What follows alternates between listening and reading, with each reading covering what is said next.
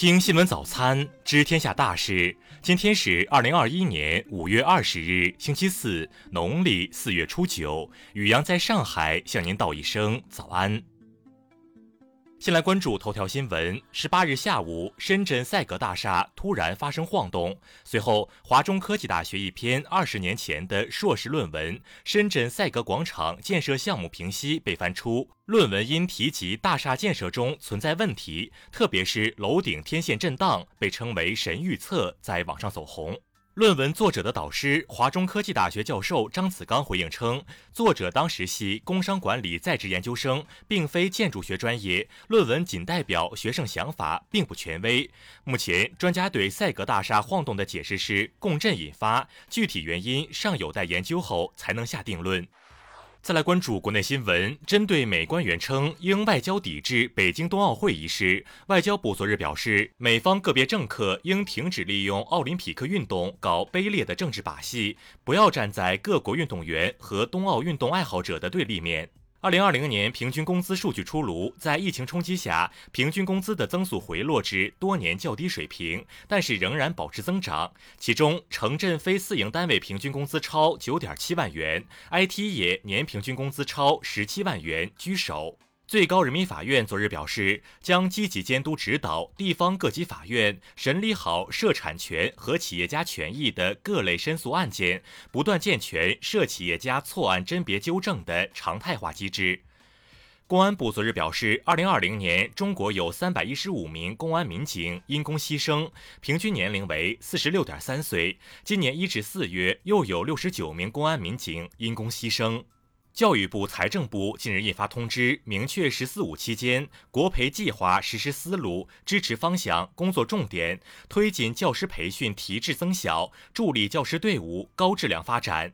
近日，财政部、商务部、国家乡村振兴局决定，二零二一年继续开展电子商务进农村综合示范。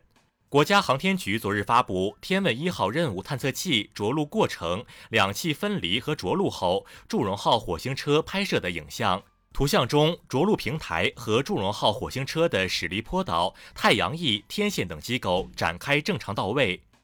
报告显示，二零二零年中国数字阅读产业规模达三百五十一点六亿元人民币，数字阅读用户规模达到四点九四亿人次，人均电子书阅读量达九点一本，人均有声书阅读量六点三本。再来关注国际新闻。美国国防部十八日表示，美国坚定不移地支持以色列捍卫自己国家和其公民的权利，并对巴以冲突中的无辜丧生者表示遗憾。美国希望双方停止暴力冲突并恢复平静。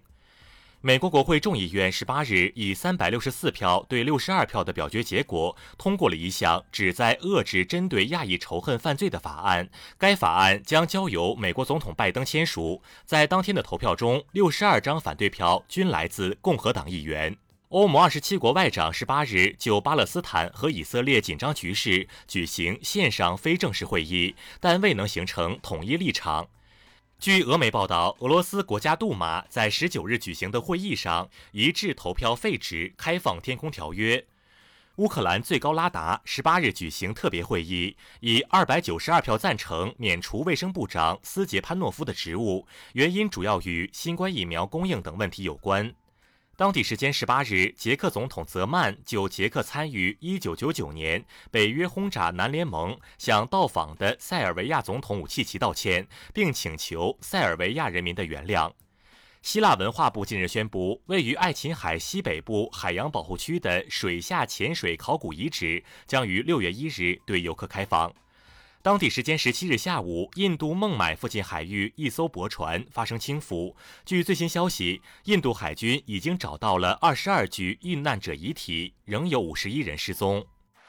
再来关注社会民生新闻，针对辽宁营口市十七日出现蔬菜价格出现波动，百姓抢购蔬菜的现象，营口市官方通报称，从目前看，随着疫情网络传言影响消散，市场走货量较前日明显降低，销售趋势明显放缓，市场已经出现供大于求的现象，蔬菜价格基本平稳。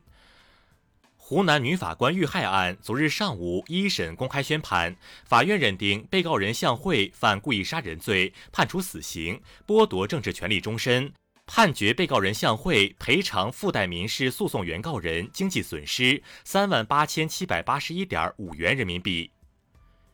关于网传清华附中国际班学生必须是双重国籍可以直升清华的言论，清华大学附属中学国际部昨日表示，国际部生源都是外籍学生，直升清华是谣言。江西省遂川县公安局森林分局昨日消息，五位男子在当地非法诱捕国家二级保护野生动物画眉鸟，被警方刑拘。昨日，江苏镇江句容市一小区两名男子坠楼，幺二零送医后确认死亡，死亡原因为高处坠落致死，排除他杀。再来关注文化体育新闻。十八日晚，吴磊飞抵上海，昨天他已经通过各项防疫检查，即将在苏州与国家队会合。NBA 附加赛开打，黄蜂一百一十七比一百一十四大比分输给步行者，率先被淘汰出季后赛行列。中科院研究团队近期在云南罗平发现一种新的大型古鱼类化石。最新研究认为，该化石是福鳍鱼类异穴属新物种，也是2.44亿年前罗平生物群中已知最大的基杆福鳍鱼类掠食者。国家文物局昨日介绍，目前全国共有不可移动革命文物3.6万多处，国有馆藏革命文物超过100万件套。以上就是今天新闻早餐的全部内容，咱们明天不见不散。